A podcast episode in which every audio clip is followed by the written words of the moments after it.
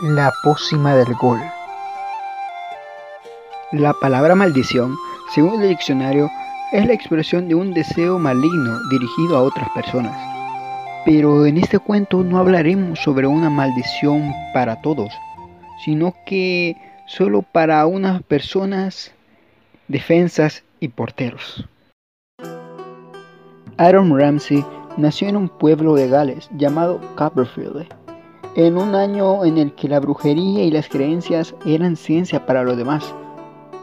Tras ver todo esto, el juego le llamó demasiado la atención, ese juego llamado fútbol. El pequeño Aaron estaba decidido en ser el mejor británico que se haya visto, así que recurrió a una bruja. Aaron, junto a su mentor llamado Arsène Wenger, le solicitaron a la bruja una poción que tuviera el nombre de gol. Ella riéndose les dijo que traía una maldición consigo, la cual consistía en que cada alegría que les considera tendría a la vez una muerte.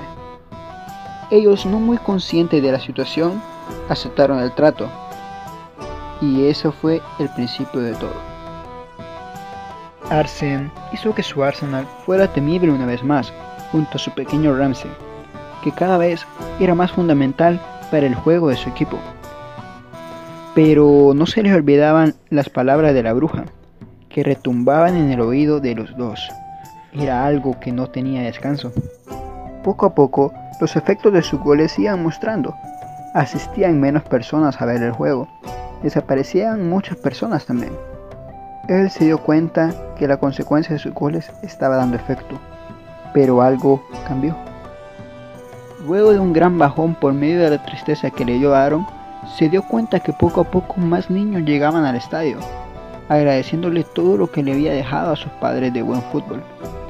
Él les había regalado sus últimas palabras, sus últimos gritos, que había sido gol. Luego de muchos años, entendió que la única alegría que logró derrumbar era la ilusión que tenía el otro equipo de ganar.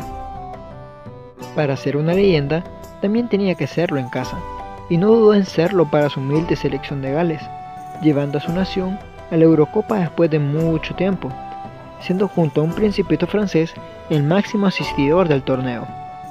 Tras varios años en el norte de Londres, decide viajar a un pueblo viejo de Turín, llamado Juventus, que representaba al equipo del pueblo, con lo que tampoco dudaría en dejar claro el poder que le dio su pócima el poder del gol.